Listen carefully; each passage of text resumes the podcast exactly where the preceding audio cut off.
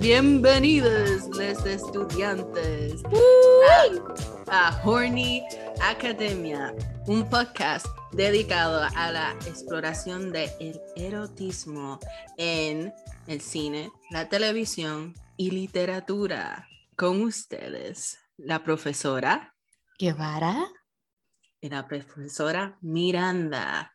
Antes de comenzar nuestro episodio, siempre tenemos una sección de What's Turning Us On, que no tiene que ver con el tema en general del episodio. So, profesora Guevara, what's turning you on? I cannot, I cannot believe that you're starting with me, because I'm gonna Yeah. talk for like 15 minutes straight ahora mismo. Pues, Paola, I've been obsessively, if you might, just brain rot the Batman 2022 on replay inside my brain that they la vimos like three weeks ago. I Yes. liked it so much that I sat through it twice. And it's it's just as good as the first time. Perfect movie, no Thanks. notes. Thanks the movie for bringing horniness back into into mainstream cinema. We need it. We need it. We need to see it. Pero para no subirles tanto las expectativas a la gente, no la han visto. It's just like It's subtle horny. it's subtle horny, but it's there. Yes. But we were we are so thirsty for it. Okay, we just came in our pants when we Mhm. just saw like a little bit. If you like heard a screech cuando salió Zoe Kravitz, that was me. Okay, I just I just want you guys to understand that porque I, I've done nothing más que pensar en Robert Pattinson y Zoe Kravitz specifically for like the last three we're, we're back we're regressing back into our teen years I am once again Team Edward. Yo estoy convirtiéndome en una persona que yo pensé que estaba muerta hace años atrás. nope It's the- insane. For those of you who don't know o que no me siguen en social media, yo no he escondido the fact de que the project that I'm working on has real big Batcat vibes. Mhm. Because when I was growing up, yo vi mucho la serie de Batman y like y like otro Batman adjacent projects. I just don't remember them all at the top of my head. Y yo I've always loved la relación entre Batman y Catwoman. Correcto. Y como yo odio a Christopher Nolan with a passion. okay okay let's do a caveat because por lo menos Christopher Nolan gave that Bruce a happy ending con Selena que doesn't happen in the comics. In the comics in the comics they almost get married all of the time y siempre pasa un reboot un bullshit and it never gets it never gets completed. Bueno, There's, that, tú, that's tú what- a mí no me puedes sacar dándole un puntito a Christopher Nolan aunque me metas en un waterboard, ¿ok? ¿Sabe? Yo a ese hombre, But, uh, but por lo menos por bad cat reasons, he has like for bad cat reasons, he has my contempt. My, my tolerance, if you will. Pero yo tengo hasta un problema with the way he portrays Batcat in that film, porque simple y sencillamente, uno, I don't like the way Anne Hathaway's Catwoman looks. I think it's stupid. I hate the fact that she has long hair y está Oh my god, I remember fighting about you with And that, that's not integral to her character. I remember I am a Selina Kyle apologist. She did nothing I'm wrong. I'm a- Ella I'm nunca a ha hecho nada Anne malo en su Hathaway. Selina apologist. I like that Selina. No, no, wait, wait. Let me clarify. I don't have a problem with Anne Hathaway as Selina. I actually like her performance. I Mhm. just don't like the way they dressed her. I don't like the way she styled. Y vamos a hablar claro, Christian Bale Bruce is the worst Bruce. So even if we do have Batcat vibes, they're not the ones I want. Hmm, Okay. Porque tú no puedes decirme a mí that you felt un sizzling connection entre Anne Hathaway y Christian Bale cuando Anne Hathaway is giving it her all y Christian Bale is like así la película entera. He does not give a single I mean, fuck. it's because Él aquí está colectando el último cheque de Nolan para irse para el carajo después. well, I think you're being too hard en esa performance de, de Christian Bale en, en esa película because it's like a old Bruce. I don't no no no es que it's- discarded Bruce. that, no that criticism like- doesn't go because I hate it- Christian Bale en las tres ah, bueno. I ah, hate bueno. him in todas Okay. I think he's one of the worst Bruce Waynes out there. And I say that with my whole ass chest. I don't I didn't like him in Batman Begins. I didn't like him in Dark Knight, and I didn't like him in Dark Knight Rises. Tú le preguntas a un hardcore fanboy, because it's always a boy, The Dark Knight, ¿cuál es su parte favorita de, Bat- de Dark Knight? And they're never gonna tell you it's Bruce Wayne. They're never gonna tell you it's the Batman Okay. himself. okay. Okay. So back to Batcat y the Batman. Este, That's so good. Oh, well, I love that. I like I wrote fan fiction. That's de- all you need to know. I wrote hace años yo no me sentaba a escribir fan fiction, and I was like, I need to get this out there. And I just yes, wrote, you guys should read it. It's real good. It's real wrote- fun. it- it's just pussy eating. There's no plot. just pussy eating all the way through. I debated whether I had them actually fuck or just eat pussy all the way through, and then I was like, no, no, no, no, no. He he needs to eat. That boy is starving. Por ahí fue que me fui. I'll put the link below.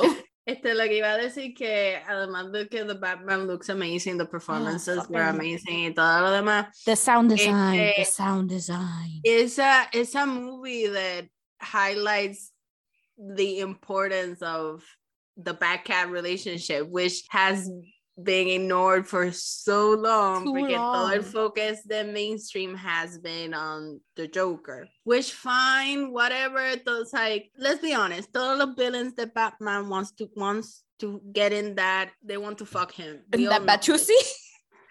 they want to get into that Batusi. Okay. They are desperate. Mhm. They they are always showing their holes. They are they always they want they just attention. want they just want Batman senpai to notice them exact- all of the time. That's literally the plot of the Batman 2022. It's just the Riddler dejando notitas para que senpai las encuentre. Okay, si- side note with the Riddler.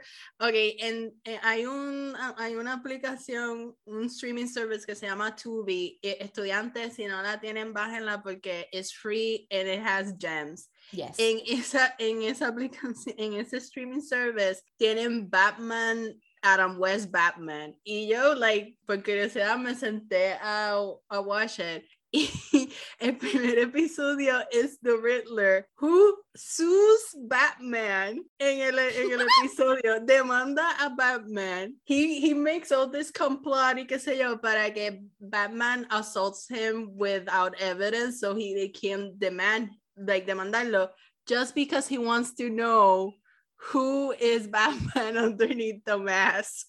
Sexy. ¿Ves? Bien homosexual de su ¿Ves? parte, hablando claro. Exacto. They are all very horny for the bats. They're, oh, but the point is, el point is que esta película highlights the fact de que una de las relaciones más interesantes de, de Batman es with Selena. Catwoman, with Selena. And I'm Este, so glad they went hard on it because antes de que la película saliera, I was nagging at Jose and his friends, and I was like, I need this movie to be horny. I need there to be bastante like Batcat content, porque si no, yo misma voy a aparecer en Hollywood. I'm gonna sue all of them.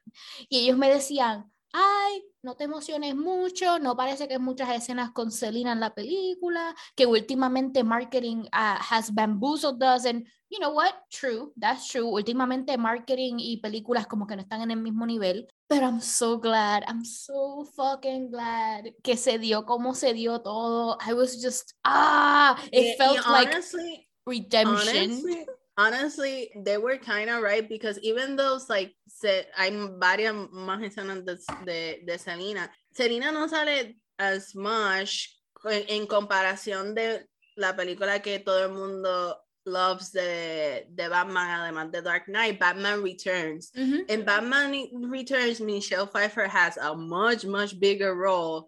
Y esa relación en, en esa película es, es, es so interesting, the dynamic, porque Selina is dating Bruce, but, but Selina doesn't know that Bruce is Batman, and Mhm. Bruce doesn't know that Selina is Catwoman. Yeah, they're doing the double identity thing. Yeah, which is also very hot.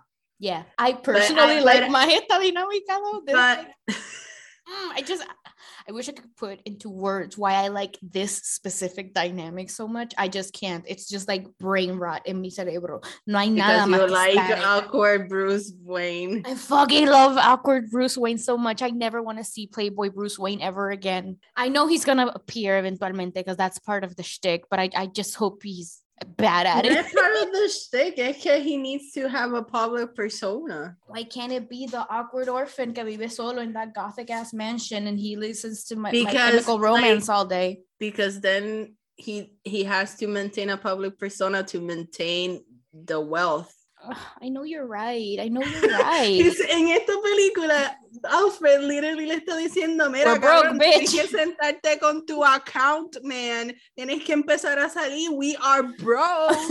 like, do something. And that is Ah, the thing. me- He doesn't have a public persona. if I were to write the sequel specifically on how to handle Bruce Wayne's progression to have a public persona, I would just make it para que él se enfoque in being a philanthropist like his parents. And I would just push aside the Playboy thing and just make him I mean, que Bruce, Uh, Bruce is a philanthropist. I know, but in esta he wasn't. No, because he doesn't have a public persona. Yeah, but I can build it up slowly because we still get the implication that he does have money. It, he's starting to run out of it. Por eso. because he doesn't he he's not a part like of the Wayne I company. know, I know. I know, I understand. Like I, I objectively understand todo esto. I just really like awkward Bruce Wayne, and I wish we could keep him. Hmm. Anywho, if the sequel isn't called Bad Cat, we riot. Correcto. I will be there at the front lines. Me tiro de vanguardia. I'll do it. Yeah, they, they, it can, they, they I've been waiting for this for so long. I, I feel like the relationship has to be stretched entre las tres películas because it's like the the first movie is like the meet cute and they made it like so central to the story. Y también parte de, de the reason why Bruce Wayne cambia su perspectiva on who the Batman could be es influenciado by Selina. Mhm. Because like he starts realizing that Spoilers, he's by the way. spoilers, whatever. He starts realizing that his way of thinking about life in black and white Stupid. is, is stupid. Porque hay gente caught in between eh, the good, but quote unquote good guys and the quote unquote bad guys. Hay gente caught in between, and that person caught in between is Selina. So it, it kind of helps him see the world with more nuance Mhm. which oh I gotta say que this movie is influenced by Klute y estudiantes si ustedes no han visto Klute you really really have to see it because Obligatorio. Esto no es the- recomendado, esto es obligatorio. the parallels are insane Mm -hmm. is really really close to the to the to the Batman film like they're all like The vibe is there. yeah bueno that's it watch the Batman watch Klute get back to us Watch the Batman so Robert Pattinson can do celebra- eh, celebration porn. Por favor y gracias. Y le, y lean el fanfic de, de Dariana that she put in her. Vamos a poner en el show notes down below. So, What's turning you on? what's turning me on is there's a show in, in HBO Max called Love Life. Y la dinámica del show es que cada season es una antología. Nada, cogen un, un character and lo and behold, they talk about that character's love life. Este, el primer season es con Anna Kendrick and it's, mm, it's meh, it's fine. It's It's just like Anna Kendrick herself. There's a weird vibe about her. I don't, I do not fuck with. Tú sabes que like somebody en el podcast, este iconography, which estudiantes escúchenlo, es very funny. En ese, en ese podcast, uno de los co-hosts describes Anna Kendrick as having boomer energy, even though that she's a millennial. Look I understand where that And sentiment like, comes from. Like I, I see understand, but I feel like she's judgy. No sé. I feel like she just... Ella me da, yo, ya yo te había dicho esto, ella a mí me da el vibe de the cringy older millennials that get into TikTok fights with Gen Zers about Mhm. I'm gonna keep my skinny jeans because they make me feel confident. Like Mhm. ese es el vibe que ella me da. I have never seen Anna Kendrick in something and been like, yeah, she stole the show. I would say that the only thing that I ever seen Anna Kendrick that made me rethink like her performances and like her as an actress was a simple a simple favor, but that's it. Yo no la he visto, but from what I know about it, it's camp as hell. It's fun. Yeah.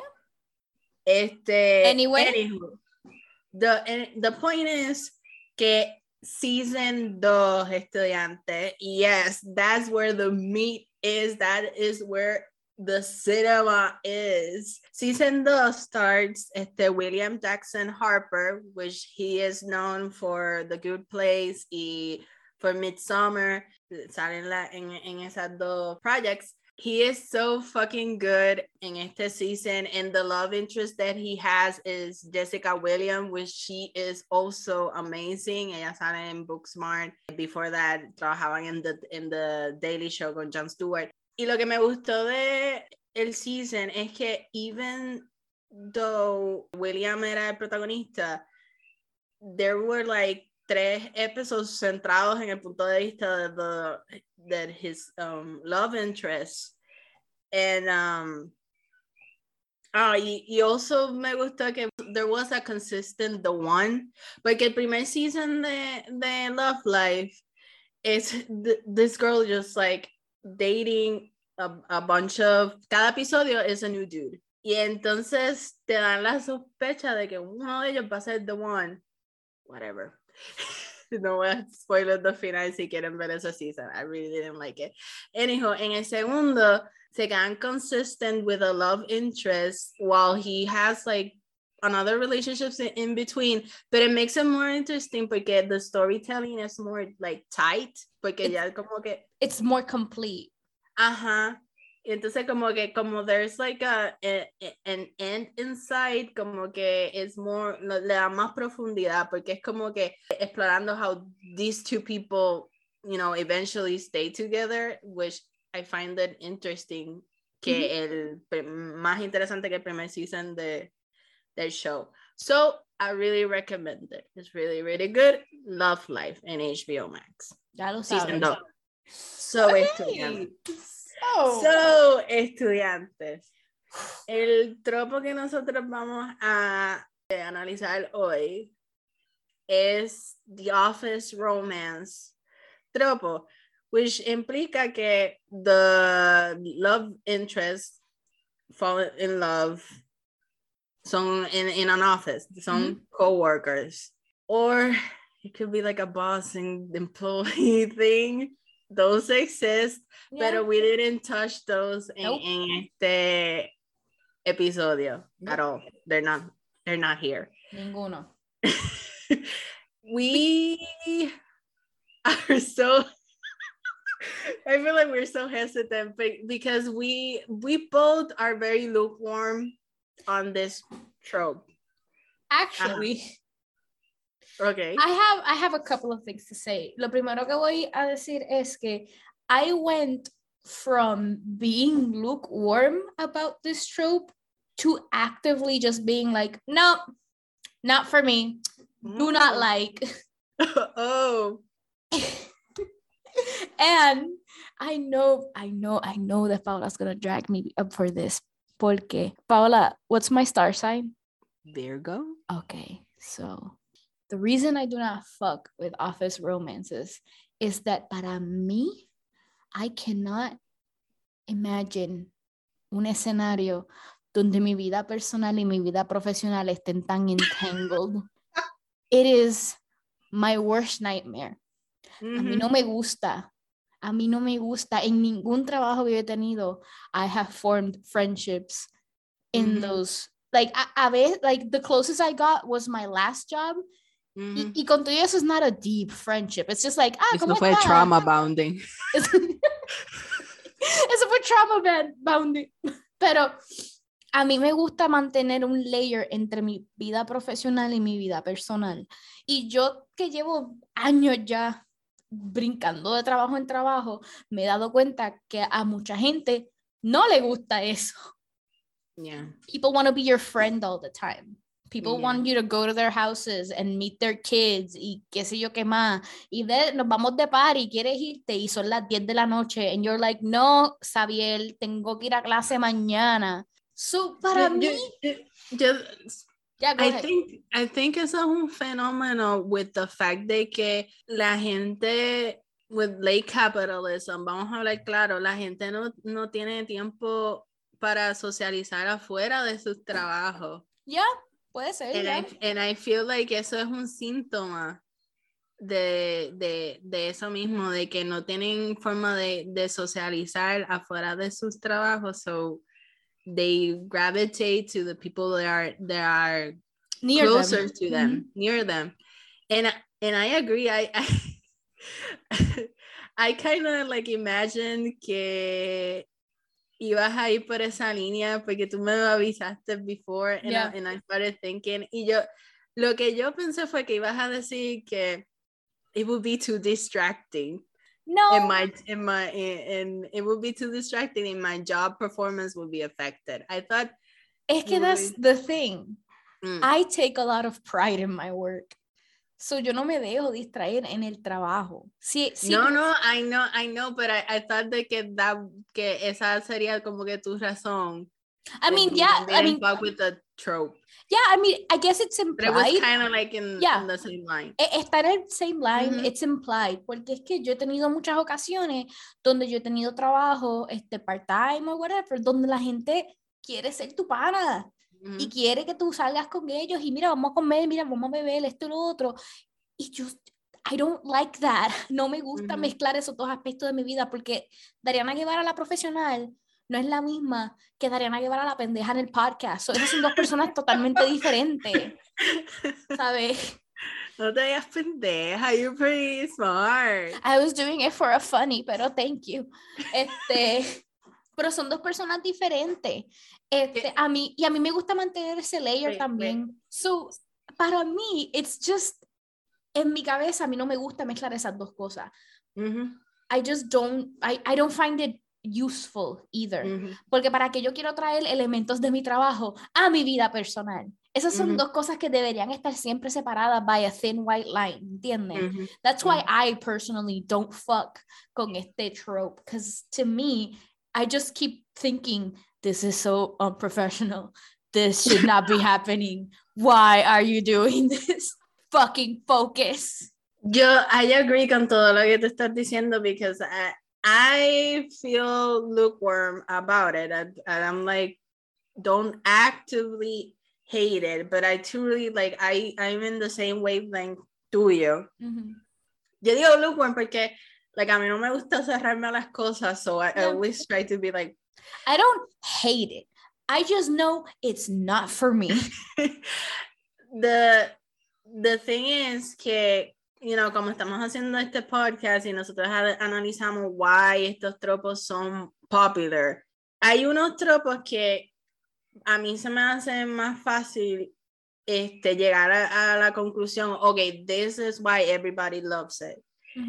Y pues tengo que admitir que Office Romance es uno que como que me costó como que trabajo figure out why people gravitate to it.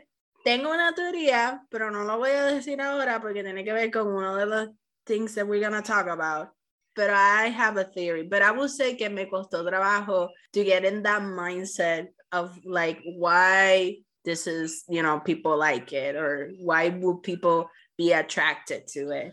I'm interested in knowing your theory because para mí la única explicación que puede haber es they found love in the office. Maybe I can find love in the office. That's the, like the only one I can think about. Porque, again, como mencionaste ahorita, late capitalist stage, donde la mayoría de la gente que tú ves son tus coworkers, Mm. maybe tú estás esperando a que tu vida somehow works itself out while you're doing this thing that you need to do to survive, which Mhm. is a very, very sad thought. I Mhm. will say, para no totalmente shit on office romances, tengo que admitir que yo pienso que donde falla mucho office romances in either books or films, I've only seen it I've only seen it successfully portrayed in one type of media and it's TV. Mm. I feel like TV Parks and Rec. Exacto. I was thinking about Parks and Rec because Mhm. who cares about The Office? Este, I was thinking about it porque yo seguía pensando, coño, I don't fuck with office romances, pero one of my favorite romances is Leslie y Ben. Mhm, So what mhm. makes that different from the trope itself? Y I think it has to do, primero que todo, con las personalidades de los characters. Las personalidades de Leslie y Ben no son unos que usualmente tú ves en este trope. Eh, ben, Ben sí, Leslie un poquito menos. Ah, y dos, in TV, you have time for things to progress and flourish naturally Yeah, better. because hay más tiempo. No, no es un romance que tú tienes que convencerme a mí que pasó en dos horas, you know. Tú tienes, a veces tienes hasta seasons worth of development con conflictos, highs and lows. Y the only, hablando claro, the, the most successful I've seen este trope is on TV, con, e- con ejemplos como Parks and Rec y The Office. So that was just my two cents ahí. I agree, porque también es que puedes ver, por lo menos en Parks and Rec, like you see the, the whole development and the fact that their careers disperse. Ujú. O sea, no se quedan entangled in their, porque Ben termina teniendo otro trabajo, Leslie otro también. Yeah. No se quedan intertwined todo el tiempo. Exacto. Y el, el, el problema de like en, entangle professional life y personal life es parte del arc de, de ellos en el, en el show. Ujú. Because al principio they don't want, want to pursue the relationship for that very reason. So they get into it también. Yeah. Es algo que es como que ignorado. It explores las facetas de, de este trope. And it explores a lot of things que muchas veces other media con este trope either pushes away o resuelve way too quickly. Ujú. So, we watched three different films and we read a whole ass book. ¿Por dónde comenzamos?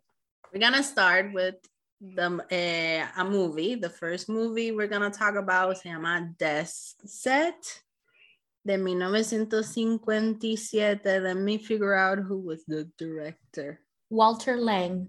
Fun fact, esta película fue escrita por los papás de Nora Ephron. Mhm. Eh, Nor- Nora ate her parents up. I'm sorry. pero- pero- Nepotism done right.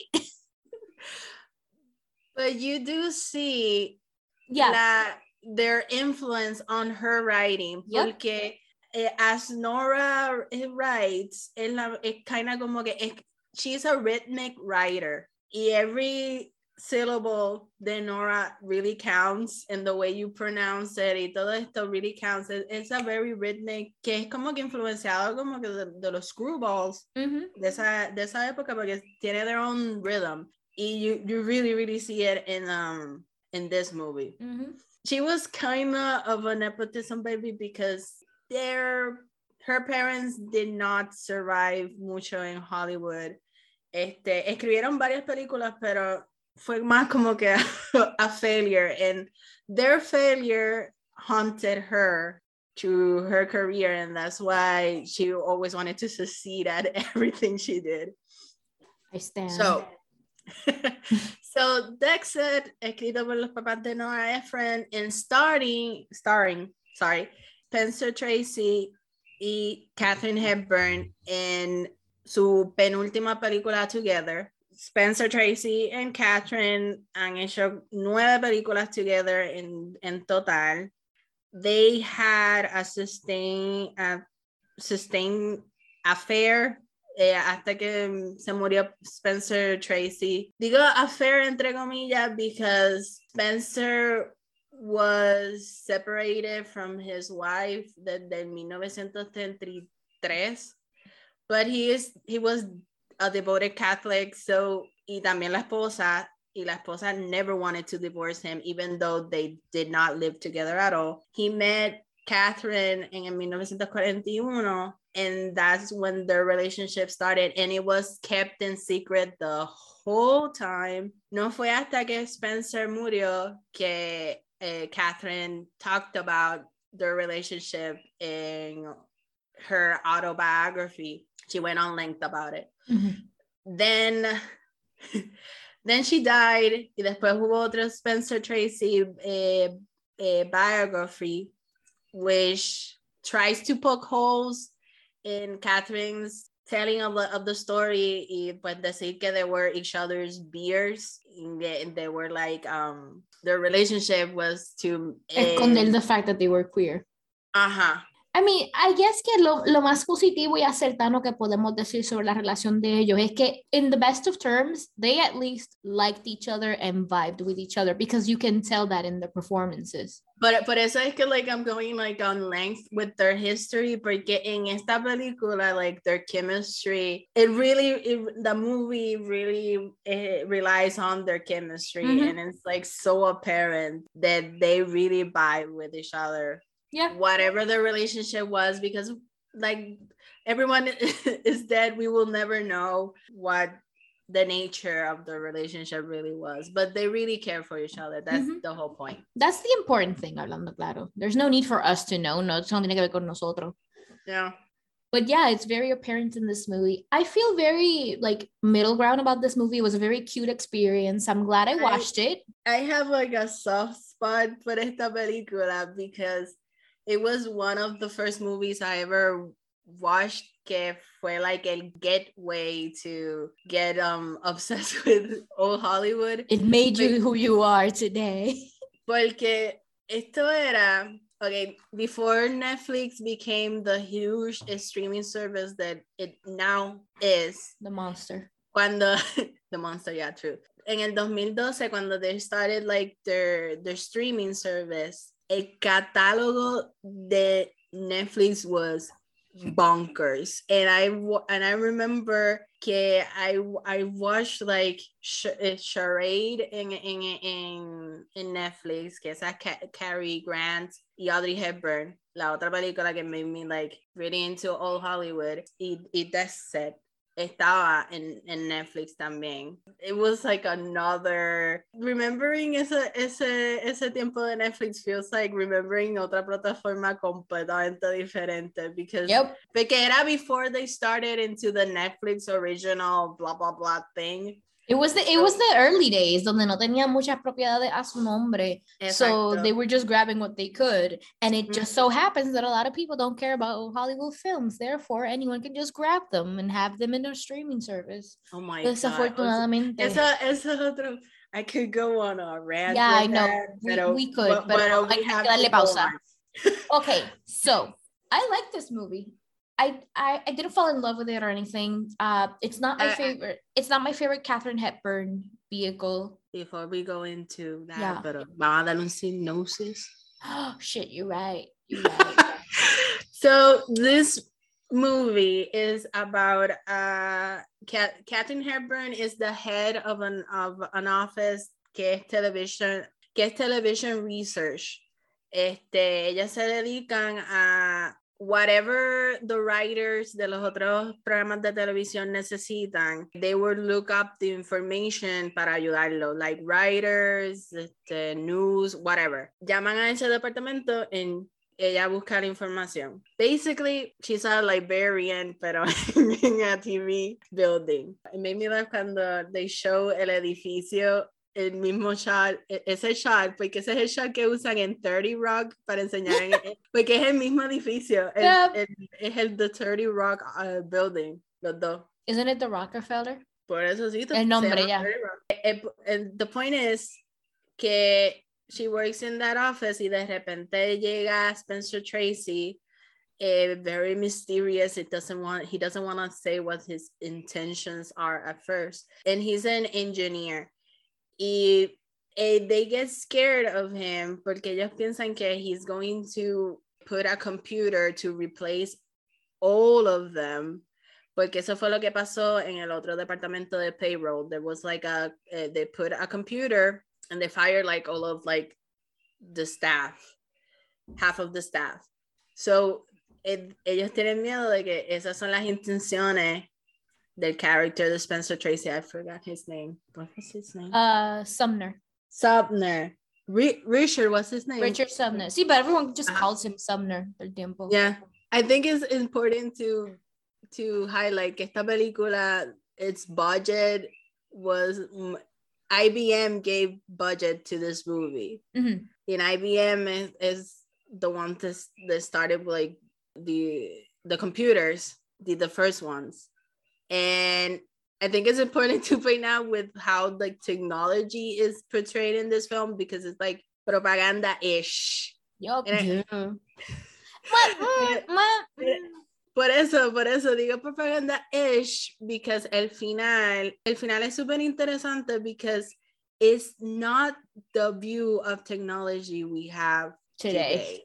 Yeah. And it's the and, and I would and I would argue because it's the view that we have to have of technology that we don't that, that we don't have today. Yep. Anyhow, that's the synopsis. Go to the mo- go to your thoughts about the movie. I liked it. I thought it was a perfectly fine, very entertaining movie. Uh, hay ciertas cosas that I feel like needed to be tweaked a little bit, but it's just me poking holes in it. As a whole, I'm very glad I saw this movie and I would recommend it to anyone. I would not time. I would not recommend it to anyone who isn't familiar with the old Hollywood system though. I feel like esta es un poquito más inaccesible a personas que no son familiarizados con el Really? eh, lo digo simple, lo digo solamente porque o- tú y yo estamos acostumbradas al pace de Hollywood films que a No, veces I, I, I say really porque I, I, like I said before, esta fue la primera, una de las primeras que yo vi. Yeah. Que me interested. yeah, I say la pero primera. eh, lo que pasa es que no no eh, like siempre hay excepciones Ujú. claro, a lo que a cualquier cosa que uno dice. Pero yo lo Ujú. digo más porque the way this movie paces is not the same way that our movies go at pace hoy en día. Es un poquito más lenta, it takes its time in dialogue scenes. I really do think ese final was rushed as hell. I feel like, pero eso es culpa del Code Haze, eso no tiene que ver nada con ellos, it's just the code being a dick. Y para, para una audiencia que no está acostumbrado a esas dinámicas y para una audiencia que no está acostumbrado a el pacing y a lo mejor el alto nivel de detalle que uno tiene que tener para prestar atención a, esta, a estas conversaciones, no se la co- recomendaría a un beginner. Yo se la recomendaría a alguien que ya ha visto dos o tres y pues quiere meterle más a profundo, pues ahí yo la tiro. Un intermediate course.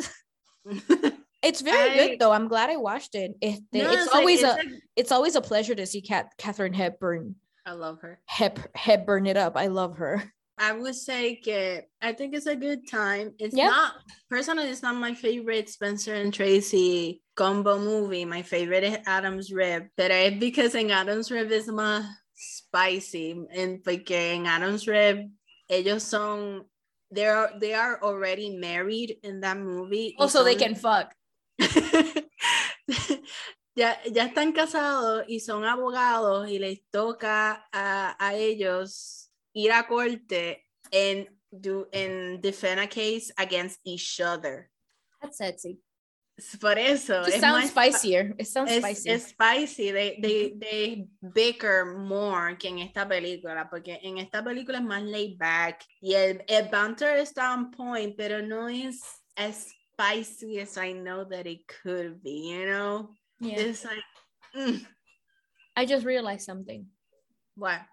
En los cuatro ejemplos que nosotros escogimos, no, tres de ellos, porque en el libro no está este, esto. Pero en, los, en las tres películas que escogimos, all of them have a trope that I like I genuinely just do not fuck with because I think it's lazy. Y es el trope del disposable boyfriend. Mm, And it's, it's just the third party que está insertado en the plot para causar más conflicto en la vida personal de uno de los protagonistas antes de que la vida personal y profesional se mezclen. Y lo menciono porque there's a lot of scenes that Katharine Hep- Hepburn's character with her boy toy, whatever the fuck ese tipo was. Mike. And while I understand why they were in the film, I just do not vibe with that trope because cada vez que yo veo un trope así, I feel like it just gets in the way of the main, The main romance that's going on or the main story that's going on. Y en esta, that was a detriment to Mhm. it. Not, not enough para yo encabronarme, but enough for me to be like, ajá, ¿cuándo es que se enamoran? Because the movie went on y tú, like, you get the implications that they're kind of into each other en sus conversaciones, but I feel like it goes, I feel like it's a slow burn, Yeah, it is a slow burn. like a very, very slow burn. I would say I, I think the the the point of the boyfriend in, in esta película is to kind of show the implication que like her Katharine Hepburn's uh, character is a loser and, and flawed Mhm. Because ella está con este tipo por siete años y el, el tipo hasn't made no commitment, it's an on and off relationship y ella misma Está las cansada. amigas se lo dicen, la, la the best friend, este, I forgot. Bunny. But, Bunny? Bunny No, es Bunny, el- no, Bunny es es ella, el- Bunny es ella. Ah, I'll look it Right. up, sigue hablando. the thing is que pues they, they, es para point out eso de que she's naive and she's taking advantage. Peg. Peg, yeah, Peg hasta se lo, se, se lo dice como que Están cogiendo de pendeja. You're the last coat in the closet. exacto, Yeah. exacto. Like you, you fall, you're falling over this guy que just gives you crumbs. Their relationship, tú sabes que reminded me of while watching the movie. Their relationship reminded me of Kate Winslet in The Holiday con el otro dude. Oh, bien cabrón. Yeah, you're right. You're totally right. It was like shit. It's the same. um, positive things that I want to highlight about this movie también es que the fact that It's que- funny. It's so It's fucking funny. funny. It's hella funny. Y los protagonistas are middle age. Mhm. Este, Katharine Hepburn is in her 50s. eh, Spencer Tracy is 57 during the making of this film. And it's so rare to watch middle-aged people fall in love. And, and mm-hmm. it, like watching this movie again with the knowledge that, that I keep gaining mientras I'm you know, deep dive in cinema and qué sé yo, it just makes me angry because esto debería, debería haber sido like an example to do more of this Yes. instead of ignoring it. Enough of 20 year olds falling in love. Enough. No more. Enough. Let them ruin their lives like the rest of us. Yo sé que salen a veces like una, dos o tres. Está la de Jane Fonda y Robert Redford uniting again para la película del, que salió en Netflix, One Night Something se llama. No la he visto todavía, pero es un watchlist. Está Supernova con Stanley Tucci y Colin Firth. Pero son como que like bursts, and I'm like, do more. There's so much to explore. Do more. this is just a problem in Hollywood ageism. Women mm-hmm. over the age of 40 just crumble into dust and disappear de acuerdo a la industria. Not to me. Not to me. A myth lover. knew you were going to say that. Give me all the mummies. Premium MILF lover right here, folks. 40 and up. I need that only, content. only. I need that content. Why why aren't you feeding me? Is having a child required? No, they just need to be old. Season, that is season. Seasoned, experienced, if you will. Exacto. Ah, I don't have a lot to say about this movie. I think it did a very, very good job at, as stupid as this sounds, it did a great job at being a movie. Like, I was entertained. I left happier than I came in. Mhm. The performances were great. The script was solid. It looked fantastic. Y para point out lo que estaba diciendo de lo propaganda-ish y de la tecnología, this movie, mini spoiler, pero no tiene que ver con how Spencer Tracy y Katharine Hepburn get together, so you can still watch it. Mhm.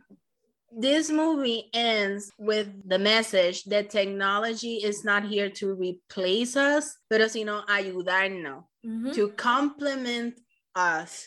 That is not a thought That we have today. today. Todo lo que están haciendo los techies y, to- y los tech pros allá en Silicon Valley is to replace Mhm.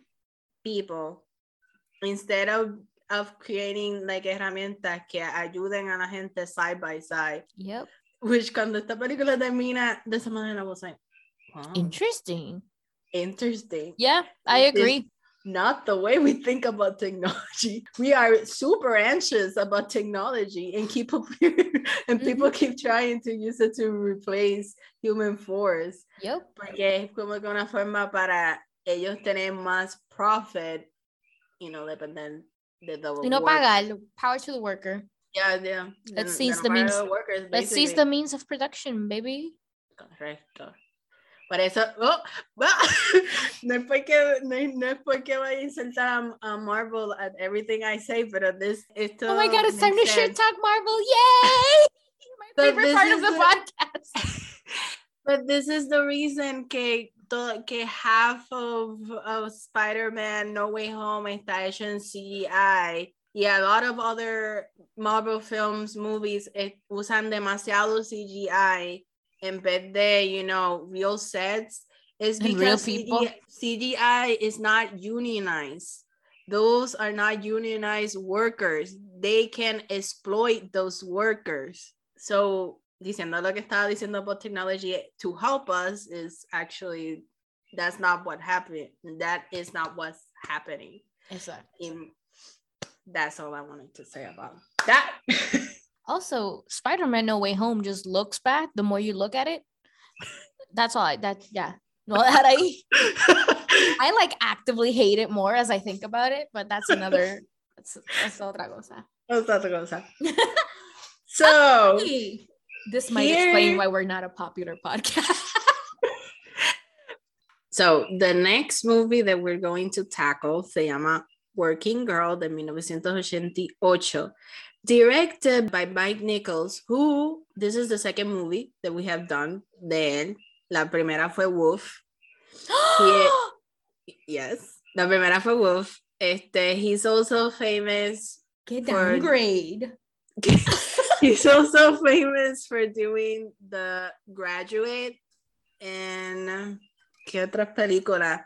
He's a celebrated American filmmaker. He used to be in a comedy duo with Elaine May, Love You Bay, who's also a filmmaker. His humor tends to be like dry, igual que Elaine May. So like a Yeah. very dry. Elaine May is like she is like dry. it leans more into a veces cringy uh, a little bit, pero it, Mike Nicholson's is his comedy is a little bit more dry. It, he also has a connection with with Nora Ephron, by the way, because la primera película que Nora se inserta en the Hollywood scene is Heartburn, la film adaptation que él hace Mhm. and she Nora Ephron wrote the script y Mike Nicholson fue la que le, le dijo a Nora you know be a director yo te yo te enseño yo te educo and he was a mentor of Nora Ephron so fun facts Working Girl is about this woman I forgot her name I know the Tess actress. Tess McGill. Tess. Tess. It's about Tess who lives in New York, New Jersey because she has to mm. take the ferry. She lives in New Jersey and she's trying to make it a big in the city to have a career. She gets another job and in that job she gets a boss who happens to be female and is her name is Catherine and she's played by Sigourney Weaver. Sigourney. Sigourney Weaver. Sigourney Weaver. I never know how to, pronounce her name. But she wants to have Catherine's job. Catherine is everything Tess wants to be at the beginning of this film. Exacto, La ve con estrellitas en sus ojos. exacto, exacto. Catherine es una hashtag girl boss. But my but my favorite kind. because she's actually good at her job. because he's actually good at her job and she's like a bit like a cunt about it, but she knows she's being a cunt, you know? Yeah, she's I'll talk- I would I'll- say she's I'll- pragmatic. I'll talk more about that cuando nos metamos a la película. Yeah. Well, the the point is that Tess has an idea that she that she wants to bring to a client that she thinks is good and it will help her uh, her career uh, to have mobility. Mhm. Entonces she brings it to Catherine. Y Catherine gets in a skiing accident and is not in the in the office. So she decides to take matters on like with her own hands. Eh, she acts like she has Catherine's job Mhm. position. And, and that's how she meets um, Harrison Jack. Ford. Ha- Harrison Ford is Jack, who is a client. Ujú. Entre com- well, Es un socio, es un socio. Mm, yeah, yeah, entre comillas. Yeah. So this movie is white feminism, the movie. and I understand porque cuando salió in the 80s, it made a big splash. Ujú. But it did like, not age I well. kinda, mira, y estoy haciendo air quotes because here we have like a another nepotism origin que es Me- Melanie Griffith es la mamá de Dakota Johnson. And I think she is the weakest link en, en esta película I agree. by far. I agree. Todo el mundo alrededor de ella se By la película. far. She left no impression on me at all. Y es que I felt like she was washed by all Mhm. the strong personalities that this movie has. Yep. Because we have Alec Baldwin, which he's an asshole, but he's a good actor. We have we have Harrison Ford. We have este Weaver. We have Cusack, John Cusack. Okay, I, I do have to say, Harrison Ford's acting in this movie is like someone is forcing him at gunpoint to be here. I like him. I I liked him in algunas partes, but a lot of the time he just looked sweaty and awkward and like like he just didn't want to be here. I don't agree with that. But uh, anywho, the point is that there were like ve- like a lot of actors in this movie that had like strong stage he was presence. strong though, yeah.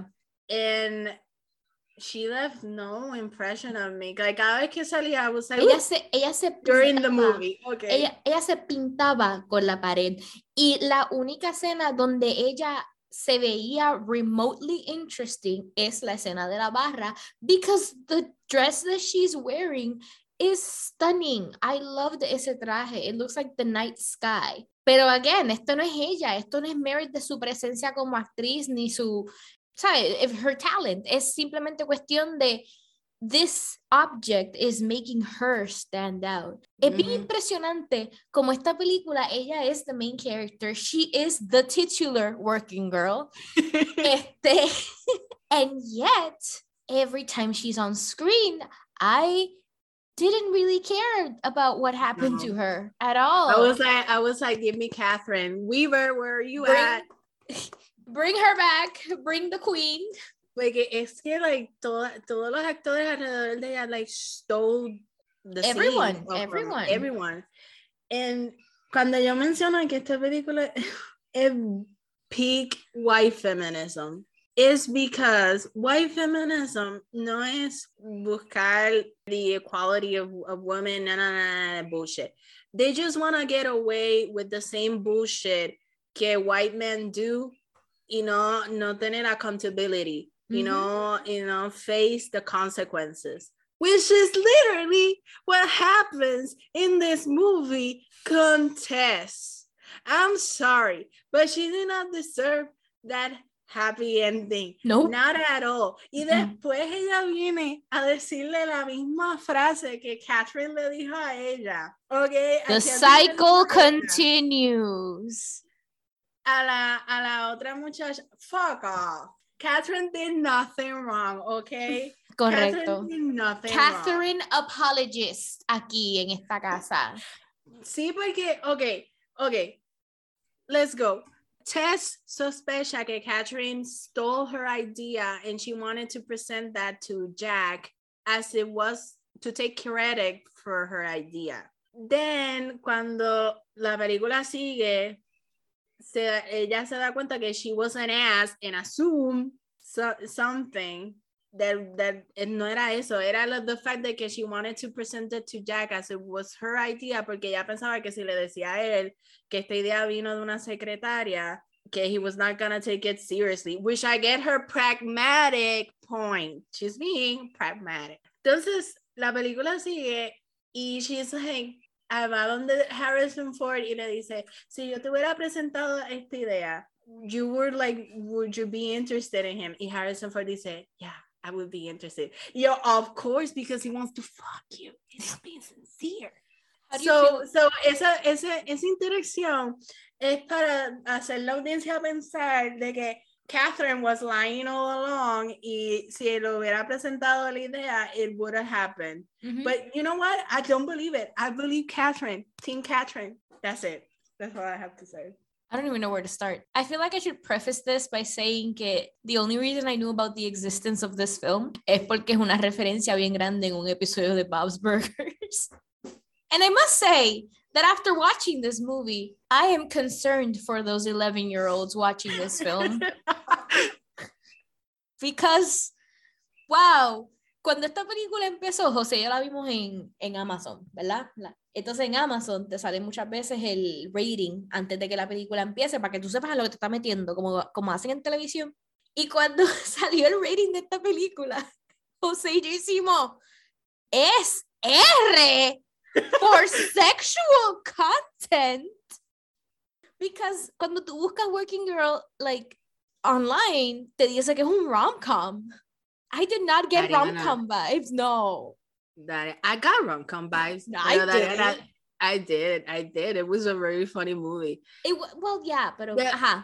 The thing is, kid, this is the 80s, baby girl, where adult movies were still a thing. Yeah, I know. Let me tell you, when I was obsessed with the 80s, y esta es una de las películas que no pasó no tu radar. No pasó mi radar, pero yo sabía que existía. Es que I never sat down to watch it yet. Pero when I was obsessed, uh, obsessed with the 80s, I was surprised of the amount of slurs and nudity. Mm-hmm. Titties everywhere. Titties everywhere. The streets just lined with cocaine en este punto in the 80s. yeah. So in in esta época there were it was common. I like, know. I, era like rated R or like even PG-13 movies que tuvieran más swears y más nudity was a thing. Ah, pero okay. era, eso era because as the eso era before revisaron de nuevo the ratings mm-hmm. toned it down. A, no, like I objectively know all this porque yo he visto películas de este time capsule antes, pero there's something about this one that surprised me and it surprised me ciertas cosas que se mencionaron. Y esta película te enseña ideas interesantes. I just think the execution was garbage of every single little thing. Like Tess does not deserve that happy ending that she gets. She worked through no merit of her own to get it which is supposedly después el fucking mensaje que la película te quiere dar que like oh if you're confident and you believe in your own inner girl boss self one so day you too can be the the leader of other people here's the thing that i keep like going back and forward with this movie mm-hmm. i don't know if mike nicholson was O sea, it, obviously la película está en el punto de vista de Tess, pero no sé si Mike Nicholson was in her side, ¿me entiendes? Como que... I, ok, ok. Porque yo sí lo que pasa es que lo digo de esta manera porque I know that this is not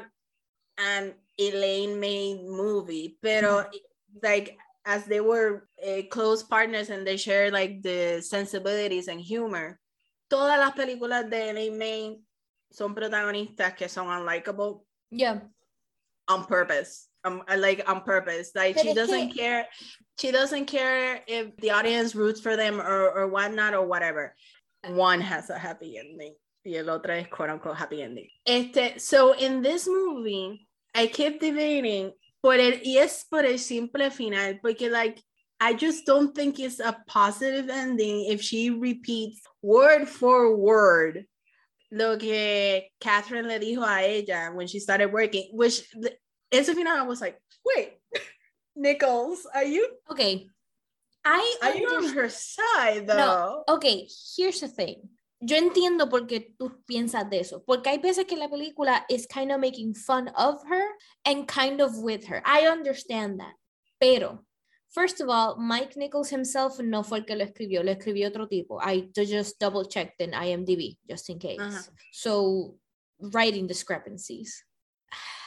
I think it's a clash, but I, I think this is just a clash between directorial style versus authorial intent.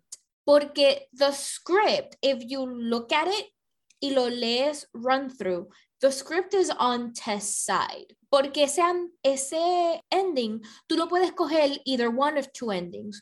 One, the bad ending, which I'm pretty sure que, que tú y yo vibed on, que Tess is just going to repeat the same mistakes que Catherine hizo and continue the cycle of workplace violence between women or whatever. O puedes cogerlo como el positive ending y decir, no, you guys, Tess está diciendo eso, pero Tess en la película nos enseñó that she's gonna be better than Catherine because she persisted.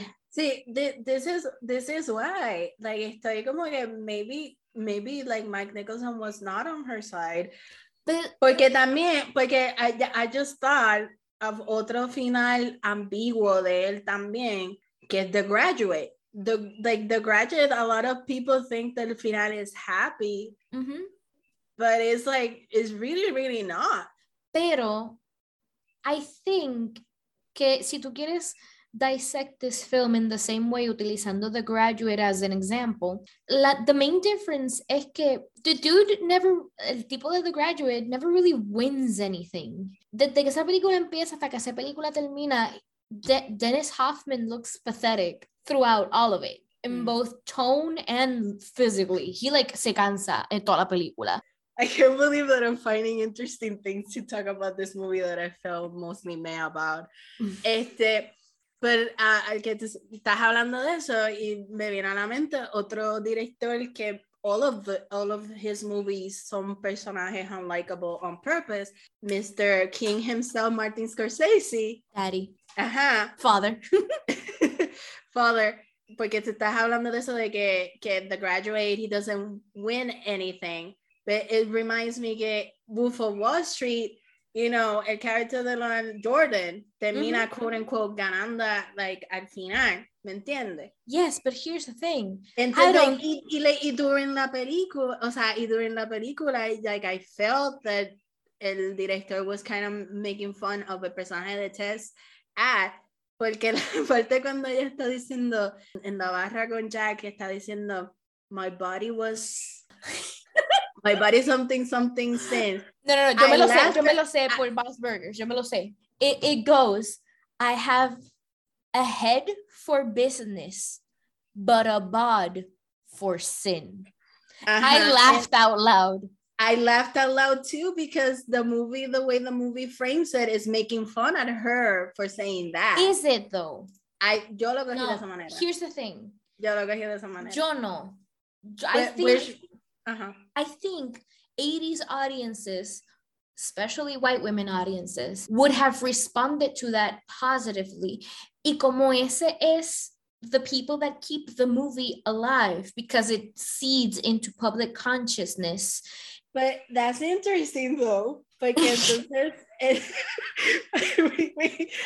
that, that's inter that's an interesting point porque entonces para mí como que eso es like the movie entonces is in the culture consciousness by a misreading of the film which happens a lot porque that the whole esto es bien random pero makes sense but the whole fandom of Fight Club ardent fans yeah. completely misread that movie in las intenciones de David Fincher yeah. I don't know. I think I will have to read an interview that Mike Nicholson's thoughts like from on this movie. On this movie to see where he buys at. Let's, write a, book, otra...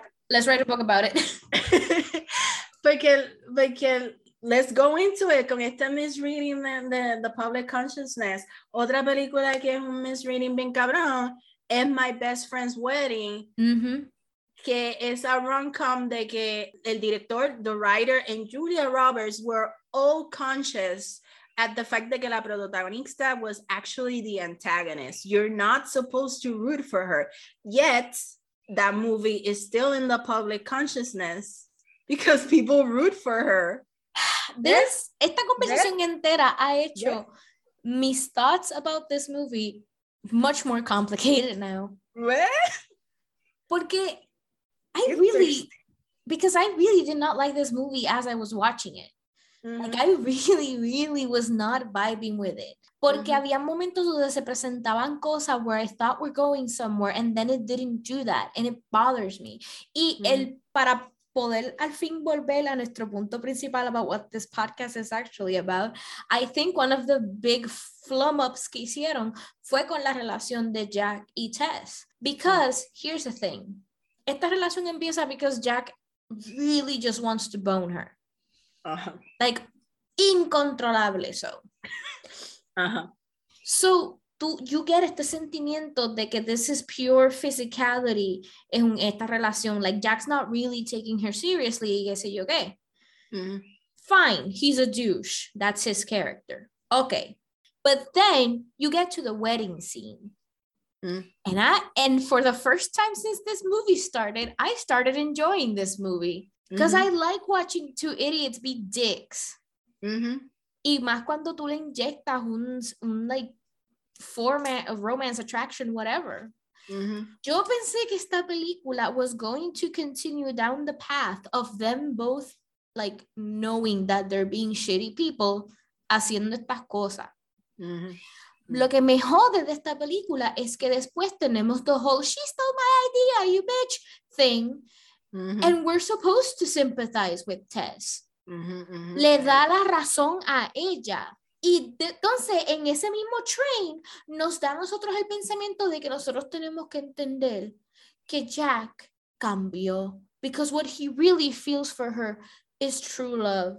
Even though we didn't see that progression in ningún momento de la película, we're supposed to believe that suddenly he's just not a douche anymore. Oh my god, I but this is just kind of goes with my theory. Ajá. I have I have to tengo que buscar like I, I'm curious now. Voy a terminar like leyendo interviews de Mike Nicholson porque it just Ahí, ok, como que ahí la, la, la- las escenas donde all of the women are like objectifying Jack.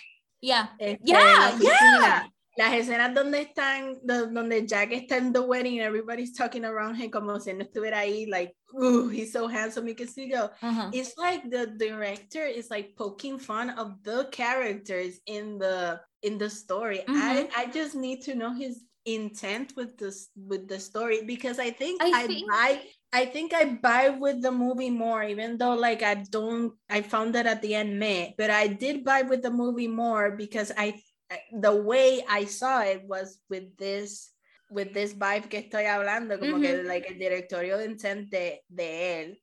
You know, ahora que tú lo dices así, yo estoy reconsiderando verla de nuevo con ese pair of lenses, porque mi falla principal es entrar a esta película solamente conociendo que es una rom-com, influenced specifically by the cultural memory que me dio el episodio de Bob's Burgers. This is so interesting. I can't believe that this this is this conversation is so interesting because eso pasa mucho. Like the cultural consciousness de algo not necesariamente is the essence of the thing Ujú, because it gets talked about so much is parodias and shit like that yeah.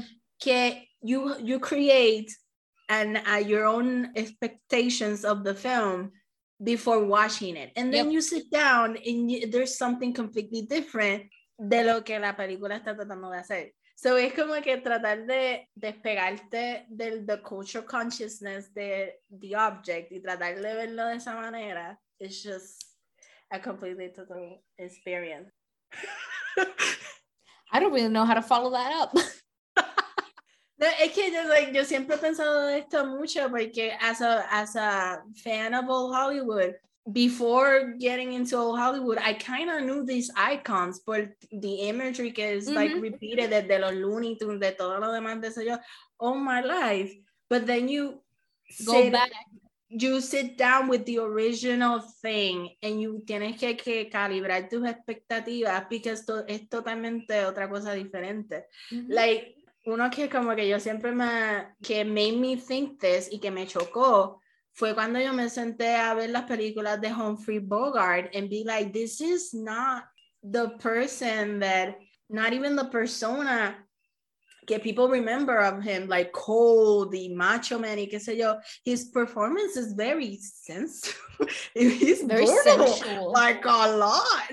I love He's Bogart. very I love Bo- I love Bogey, but he's very vulnerable. and Mhm. He's like tú creces con the cultural consciousness de que he's like a machismo. yeah.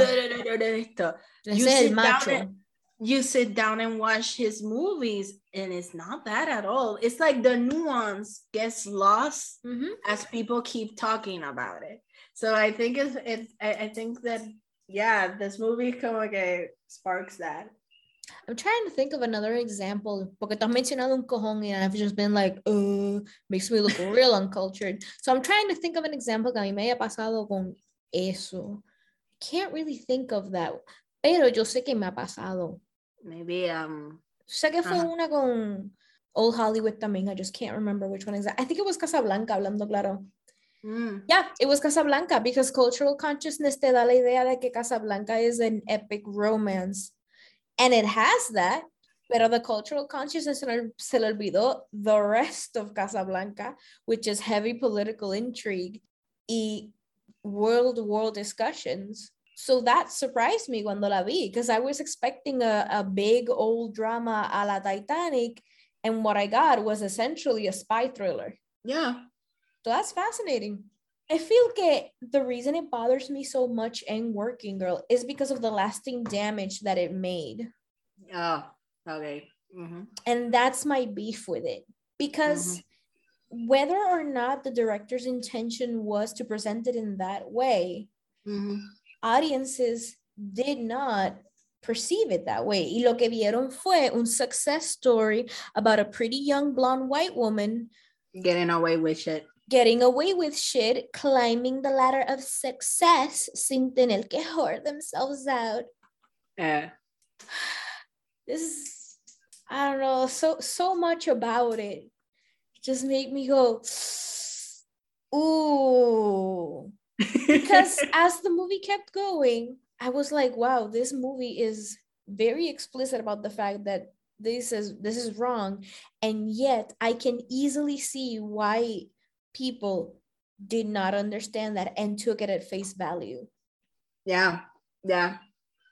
Again, like para traerlo de nuevo, look at the way Bob's Burgers presents it. Yeah. El episodio te lo vende like a success story of a successful businesswoman who falls in love along the way. Like te lo vende bien Hallmark. Yeah. Cuando se acabó esta película, yo le dije a José, pues ahora quiero ver Die Hard, a ver si me acuerdo cómo es también. Nunca sabe. Eso sí, I, I gotta say this para corroborar tu teoría, Paola. Hay gente that's, that didn't understand el mensaje que Mike Nichols alegadamente se estaba tirando. You know why? Mm. Because en el episodio de Bob's Burgers, cuando they rewrite el play, que Mhm. unen a los dos, en vez de usar el personaje de Tess McGill para tener un romance on screen con Jean, que sea el personaje de Jack o el personaje de Bruce Willis, they put her with the main villain de Die Hard. Tan tan, They knew. they knew. They knew. Yeah, I don't, I don't think she's Yeah. the hero of the film. And but that that's the way she was perceived, and it did That's lasting damage. That that's the way she was perceived. Pero esa, mano, es que as soon as que ese ending terminó la familia, I was like, Bobby, you're not you're not on her side. I just knew it. I remember feeling confused, like it's a tangle de like ¿qué? ¿Ya? Mhm. I felt the opposite way I did, but el mismo physical feeling than the first time I saw Bonnie and Clyde. Mm. Como que ese emptiness, ese, huh? Mhm. Okay. Because I kept thinking about this movie. Like, esta película se acabó y José y yo hablamos por like 40 minutos más about it. Like, we talked for a long time. En una metimos hasta Edwin en la conversación. Edwin, que nunca la había visto. And we're like, no, porque pasa esto, lo otro. Like, it got under our skin. Y, jo- again, un punto que José trajo that I was like, yeah, fuck that.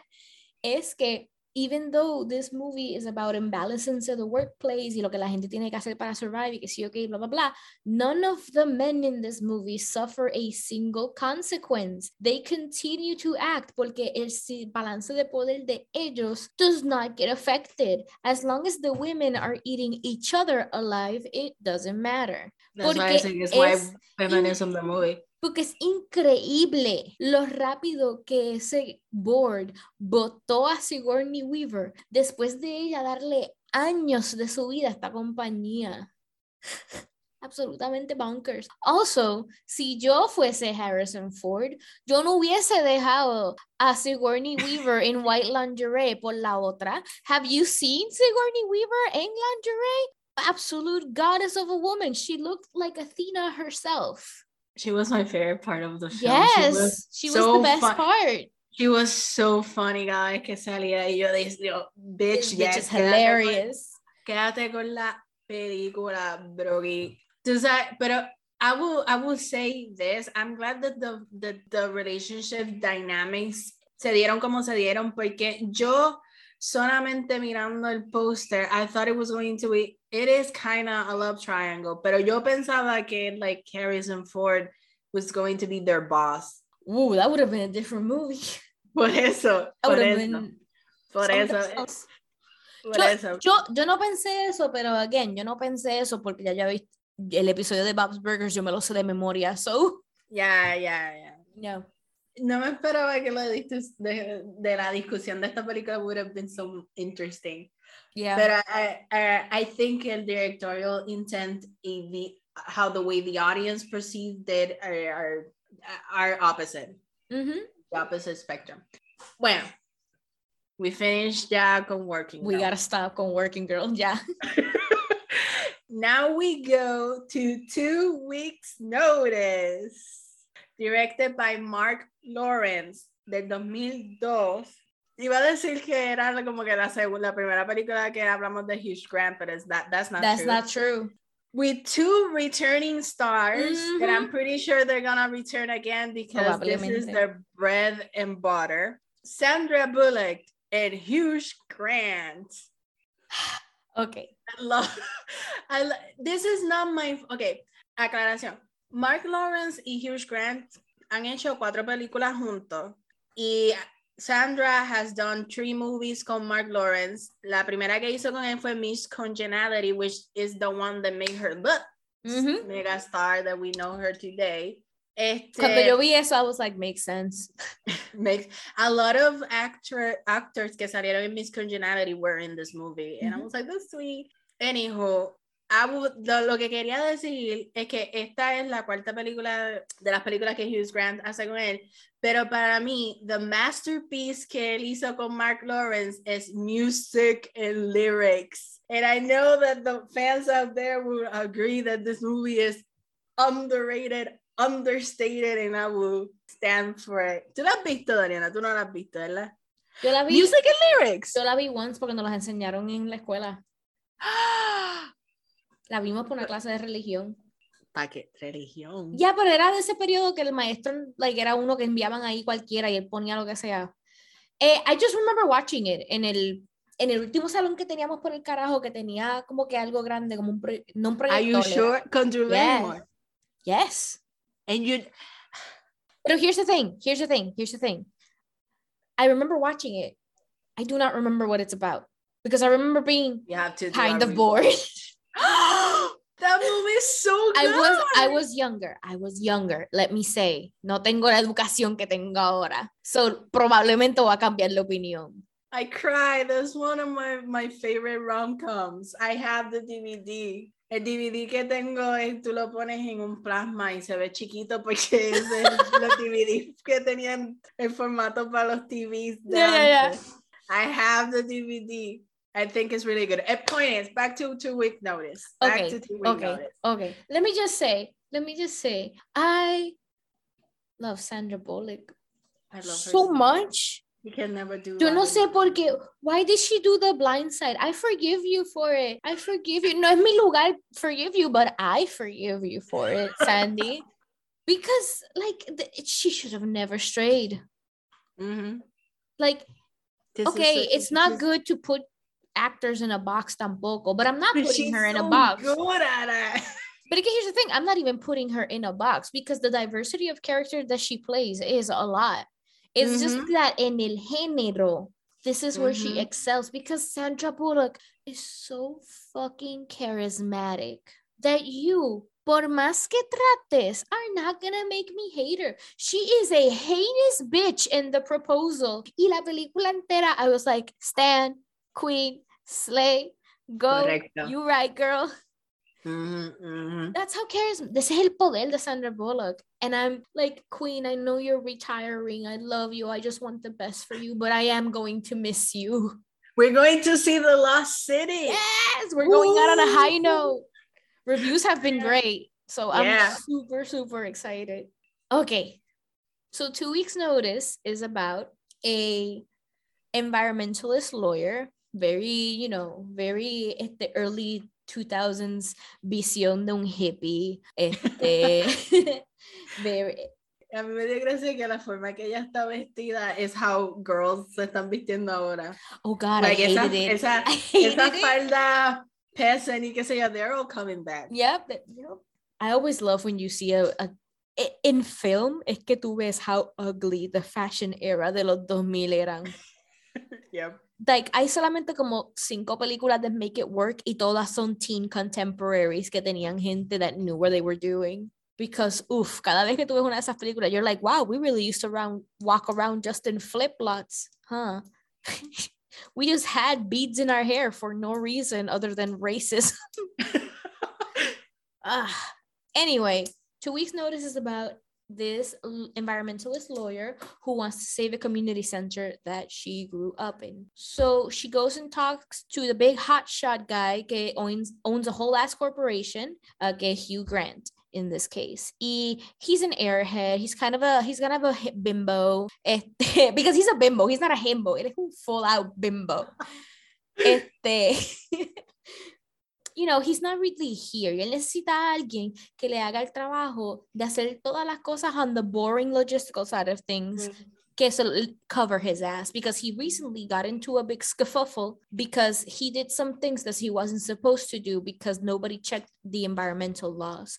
So Sandra Bullock cuando va a confrontarlo para salvar el community center, él se da cuenta that she's smart and she knows what she's talking about and she just happens to be a really attractive woman and he's like, baby girl, ¿qué un trabajo? So after much soul searching, cuando Sandra Bullock va a su a sus really intimidating parents, I love them. I they were, they were fantastic. I love them.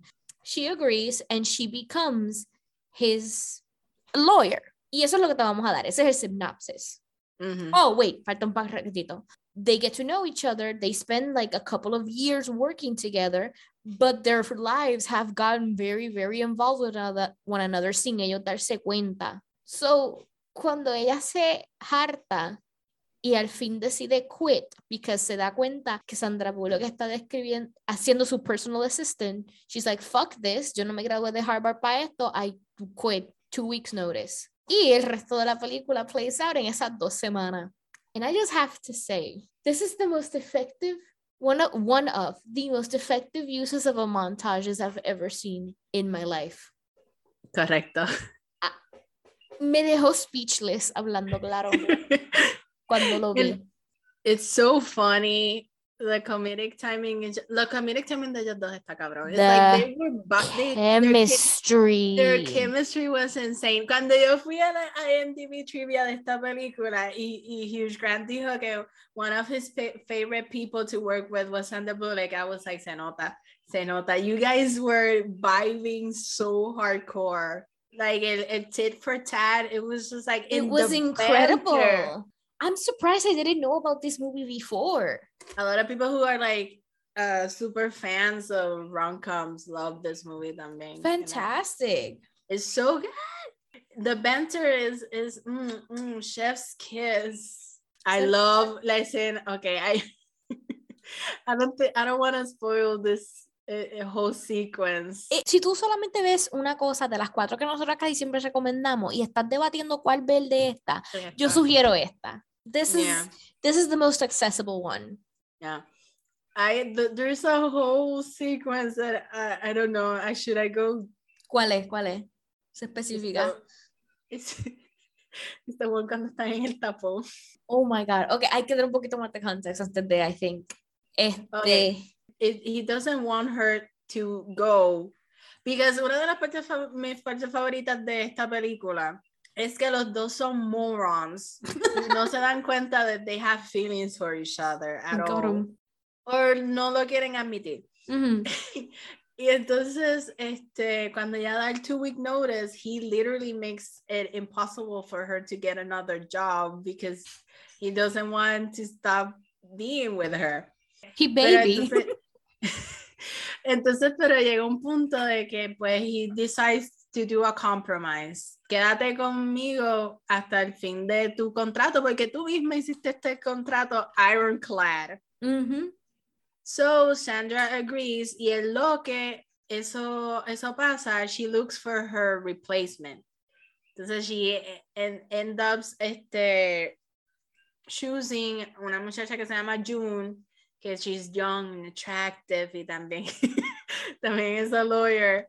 As But she's kind of like, she's kind of no, nauseating a little bit because she's Yep. like one of those girls who acts nice. naive, as like she acts like a ¿cómo se dice? ingenue. Uh huh.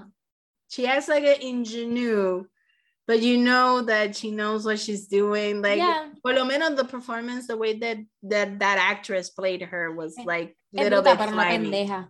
Exacto. Es bruta, pero no pendeja. Yeah.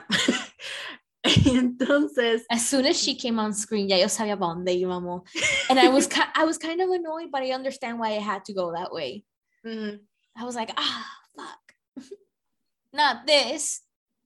the point is que they all end up playing a tennis game together.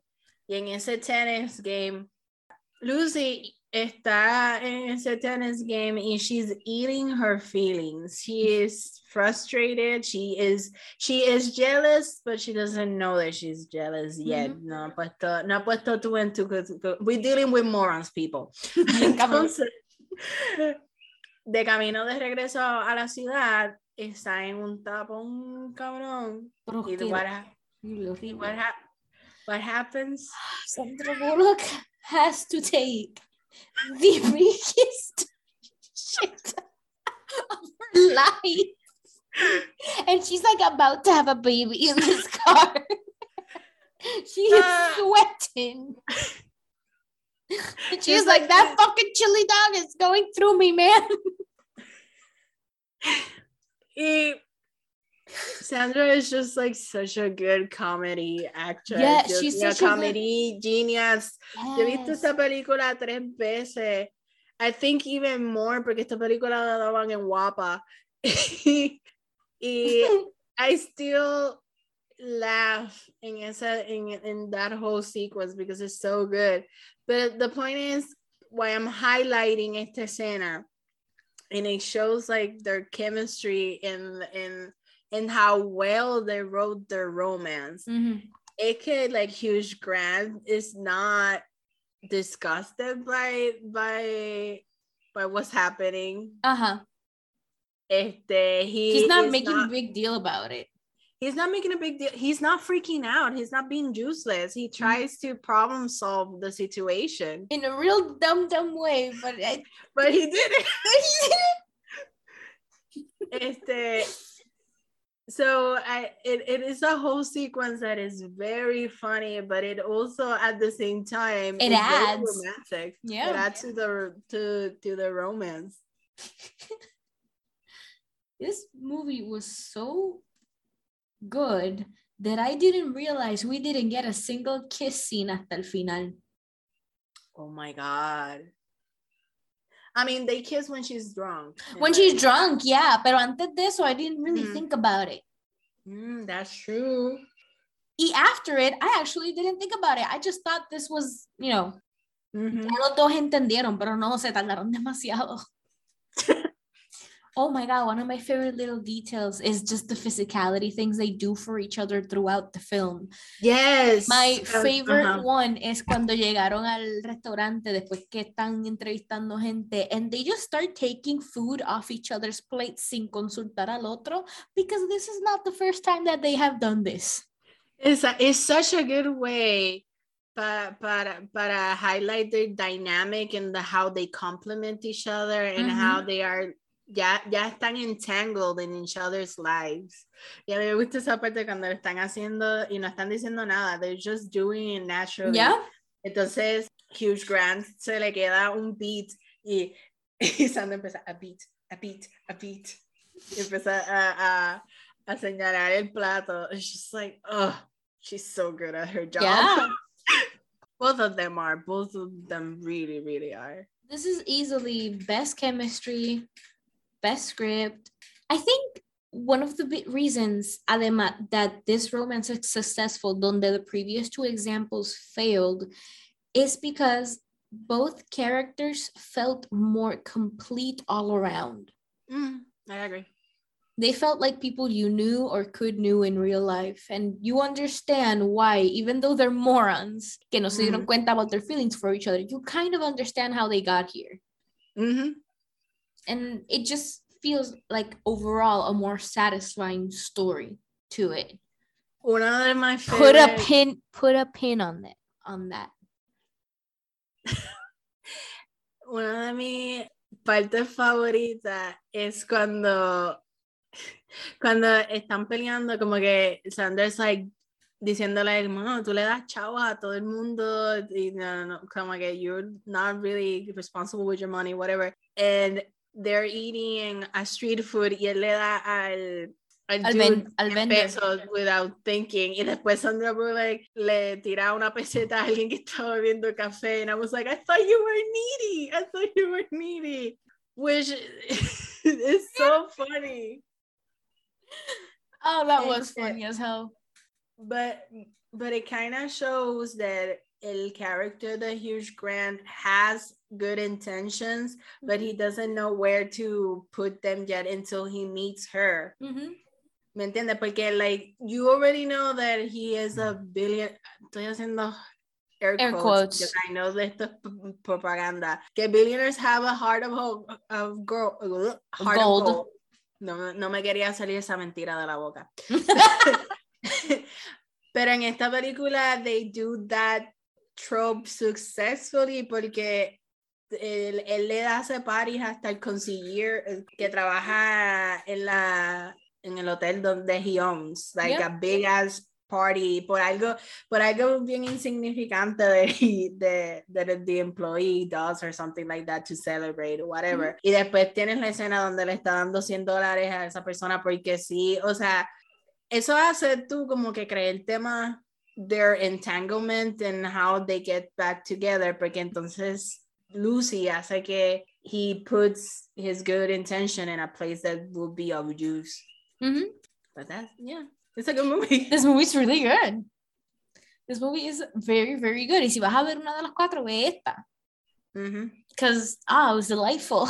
De, de la película es mi favorita, obviously, if, if y'all couldn't tell. And I think it also works because it did what a lot of TV romances do, and it showed you a time progression. Mm, mm. Porque again, ese montage is one of the best things I've ever seen in a movie ever. Because muchas veces montages se gastan en enseñar artificial changes in a character. Mhm.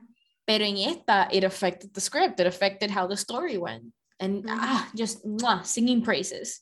it was an effective way to show the development of the relationship quickly porque la película entonces se centra en them realizing the feelings that are, they already developed Exacto. with each other and it gets easier for you to believe the romance Yes.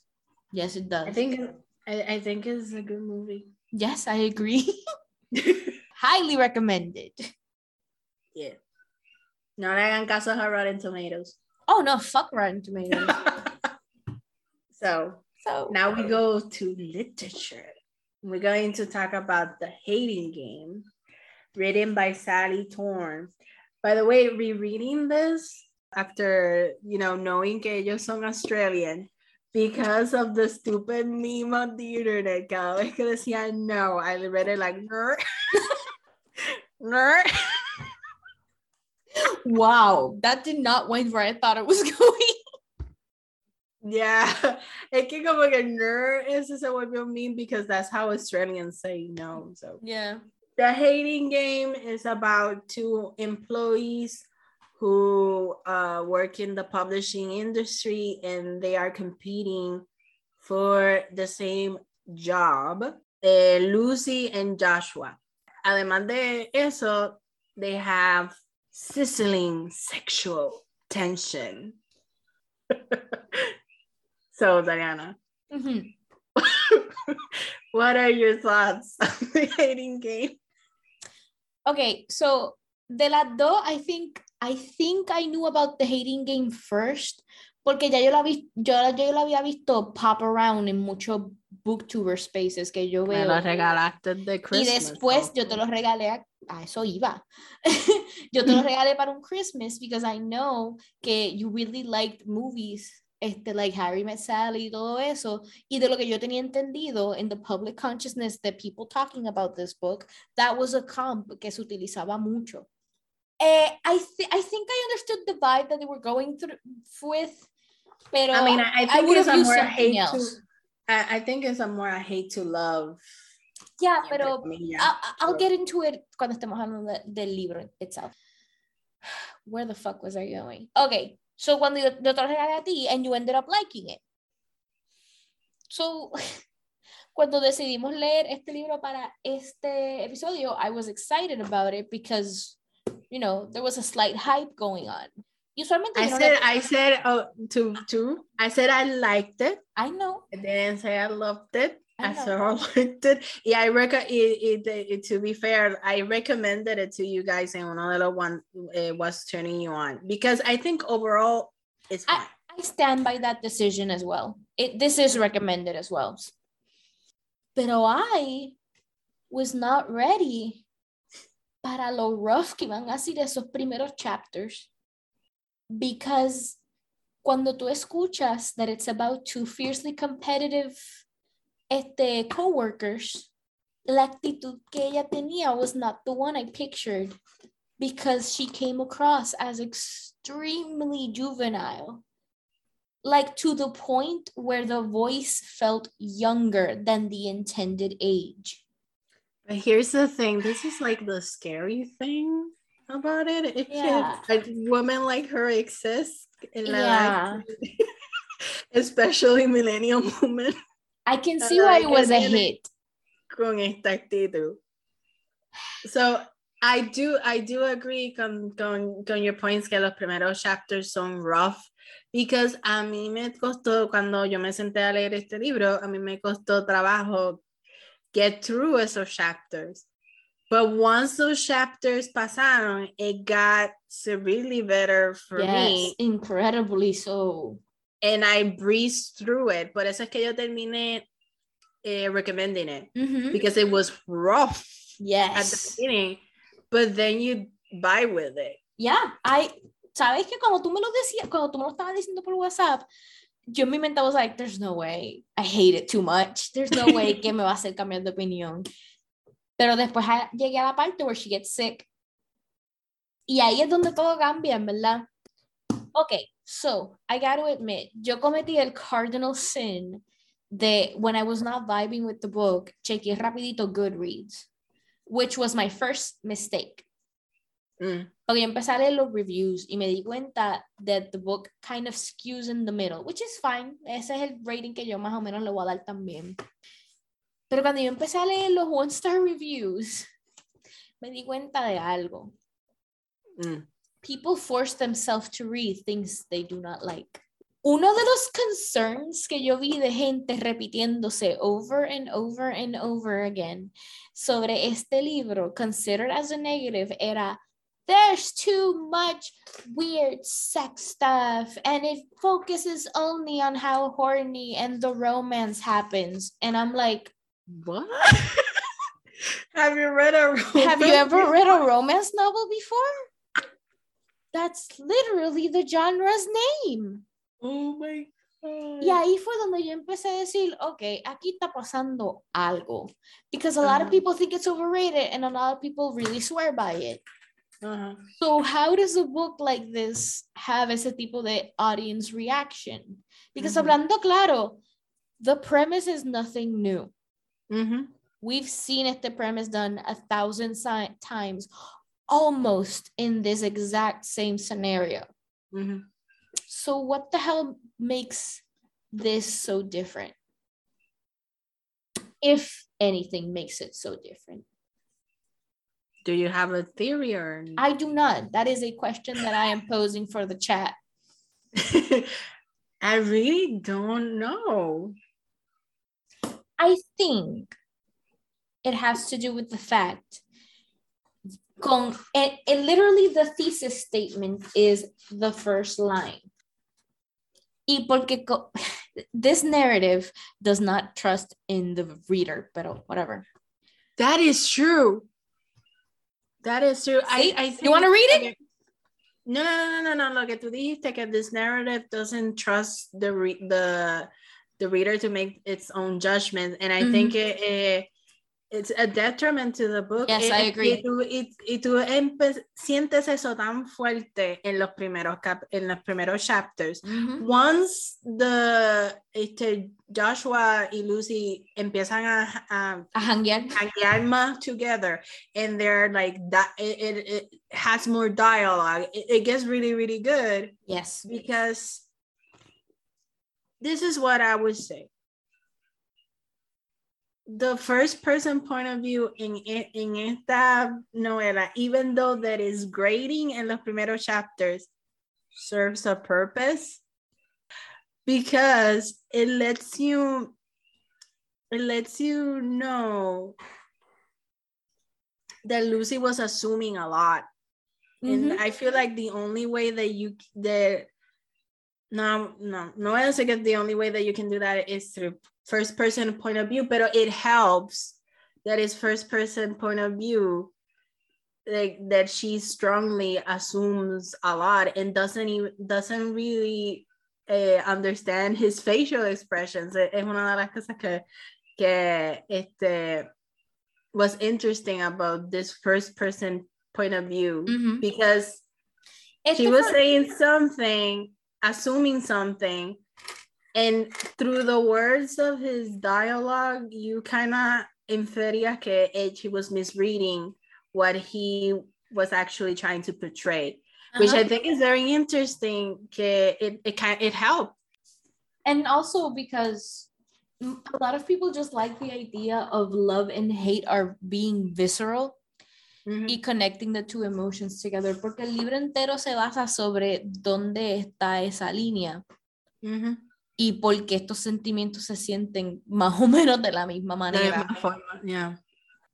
And that's just always a fun idea to explore. Yeah. The the the sentence that you, you that you're going to read aloud. Oh, ese mismo el que te estaba diciendo, literalmente, it goes Ah. love and hate are visceral. Hay más detalles explicándolo, like your stomach twists at the thought of that person, the heart in your chest beats heavy and bright, nearly visible through your flesh and clothes, blah, blah, blah, blah, blah, blah. blah. Mhm, mhm, mhm.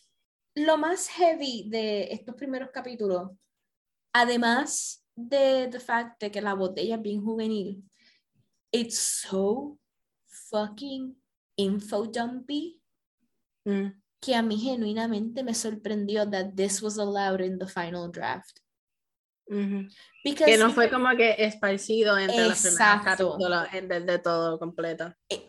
porque ya, I understand si tú haces eso en libros de fantasía o sci-fi, because you are literally building a world from the ground up. But if it's a contemporary, tú puedes esparcir eso naturally. There are ways to make it happen. Ah, I was being fed so much information and I kept having to stop and go back para be like, ¿cómo? Gammon? Gammon? ¿Así que se dice eso? ¿Eh, gaming? Gammon? How the fuck do I say that? Why is Lucy's name Lucinda? That's not a common name. Este, But I, but I think de ahí, de ahí viene el nickname de Lucy. Well then. Reali- realization. So, as soon as they start hanging out more y teniendo más actual interactions with each other, es que the plot really picks up. Like, este libro me llegó a mí al el correo el jueves. Jueves, viernes, sábado y domingo, I struggled through those first like 10 chapter. Like, I struggled to, through the entire beginning, eat through the entire este, paintball session. All of that was hard to read. Then she got sick. Y de ahí en adelante yo leí todo eso literalmente hoy. Yeah. De- de- después, para mí pasa un poquito antes. Like, I liked the paintball section, pero I do agree que it picks up con, when she's sick and he's vulnerable. They both are. And they're being very honest and direct. Y todo eso, it, it just, ooh, it gets so good. I just love when she goes batshit. cl- cl- clinging to him like a koala, like, like just fucking sm- she was horny as fuck. so viscerally horny. Wow. The attention to detail in this book is very interesting because it does the same thing que hace two weeks notice. Both of them adapted each other to each other's quirks sin darse cuenta o being extremely aware of it. Literalmente los dos extremos. Mm-hmm. And that's why it ends up working. I do think it gets a little overbearing at times. And I do think if they, there's a lot of repeated imagery and usage throughout the novel that I've been like, oh, you could, you could have cut two or three. I don't need to know it every single 10 pages that she is five foot feet tall. Like, I But got it's it. representation for you, Diana. sure short woman representation. fuck you. Desde aquí abajo, fuck you. Representation matters.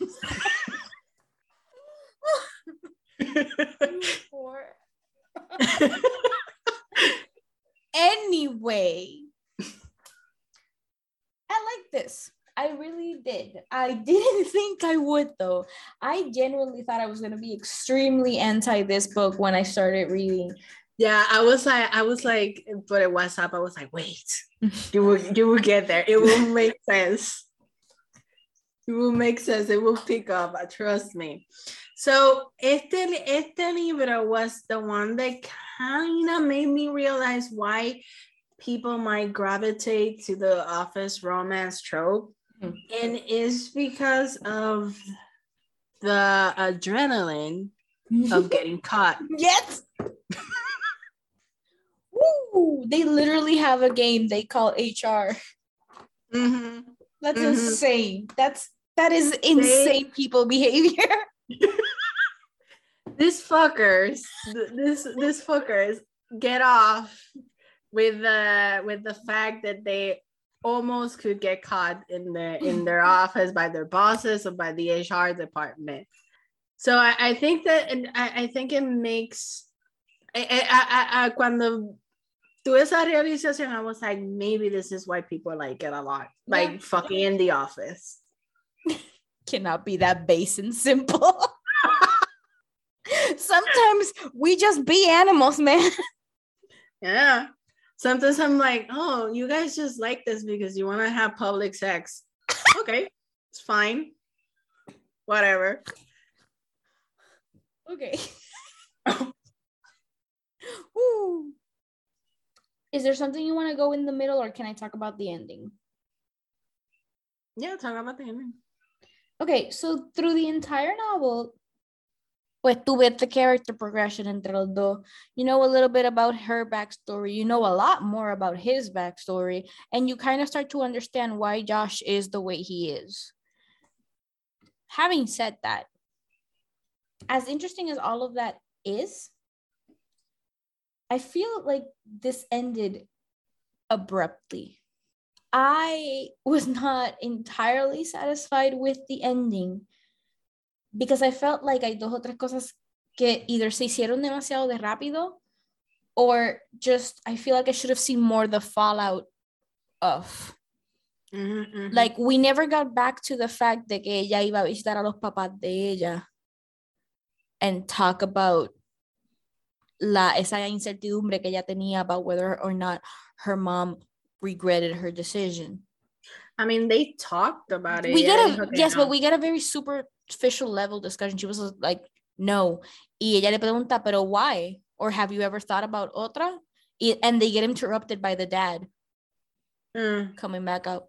Lo que la mamá le dice es que no, I don't regret it because I have your father and I have you. Ajá. Entonces ella, ella después sigue como que pushing her and she was like, no, it's like, tú vas a estar bien porque now, now is different. You can have it all now. Whatever. You not, you would not have to sacrifice anything for your happiness. Yeah.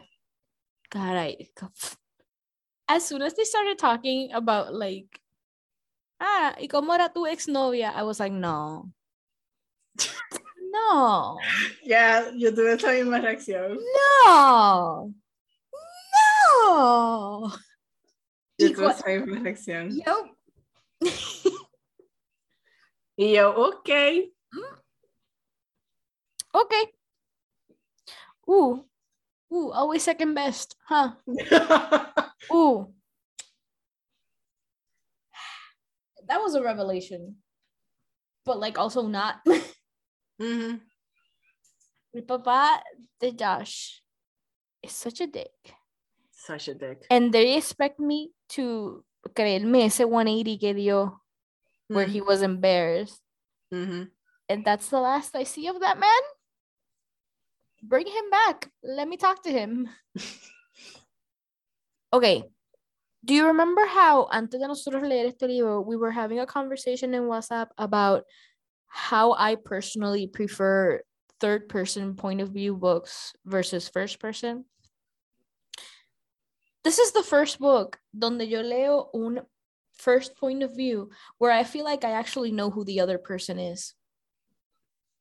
There's a more completeness to his character que en otros libros que intentan hacer lo mismo. And I can bring you an exact example of what I'm talking about porque be like three books before this one, yo estaba leyendo un libro that I was really looking forward to. It's called Well Met by Jen DeLuca.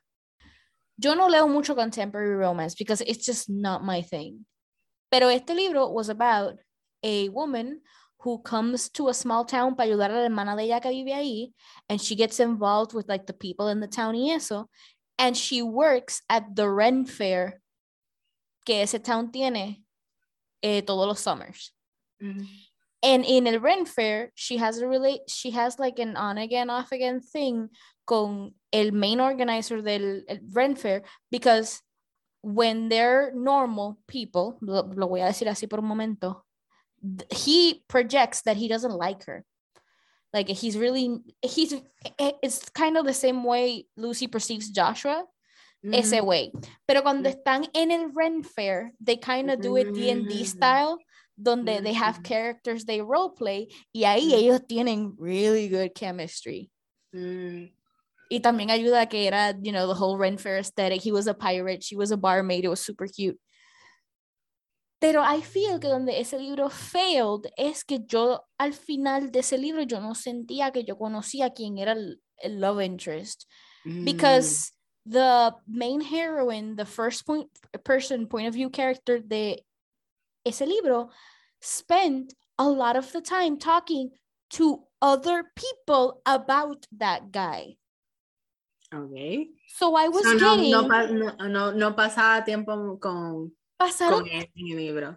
I can count las escenas de ellos dos juntos in both my hands Oh, y me sobran deditos. And that was really weird for me because I was really Ujú. looking forward to this book porque estaba esperando una cosa and the execution of it failed because it didn't know cuándo unir personajes, cuándo quitarlos y cómo hacer esta narrativa fluir de una manera que beneficie la historia al final del día.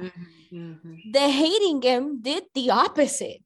It forced them to spend time with each other y darse cuenta about the fact that her, Lucy's perspective about Joshua was all based on assumption. Yeah. And she gets it because she talks to him and spends time with him, aunque los dos parezcan teenagers haciéndolo. God, I cannot, I cannot imagine being in my 30s jugando jueguitos así. I do not have time for this. I do not have time for you. Pero ya, al final del día, I ended up liking it more than I thought I did. Si le tuviese que dar un rating, se lo doy de 3.8. Está bien cerca de un 4, but not quite. Este libro tiene a movie adaptation and I simply cannot imagine it being as spicy as this book actually is. Correcto. I cannot don't- imagine ciertas escenas de este libro the like being portrayed in a live action matter because it's so difficult Mhm, now. mhm. It's like this book is surprisingly very erotic. Like you wouldn't expect it, but it It's It the is. subtle type of erotic that we constantly keep talking about in the podcast.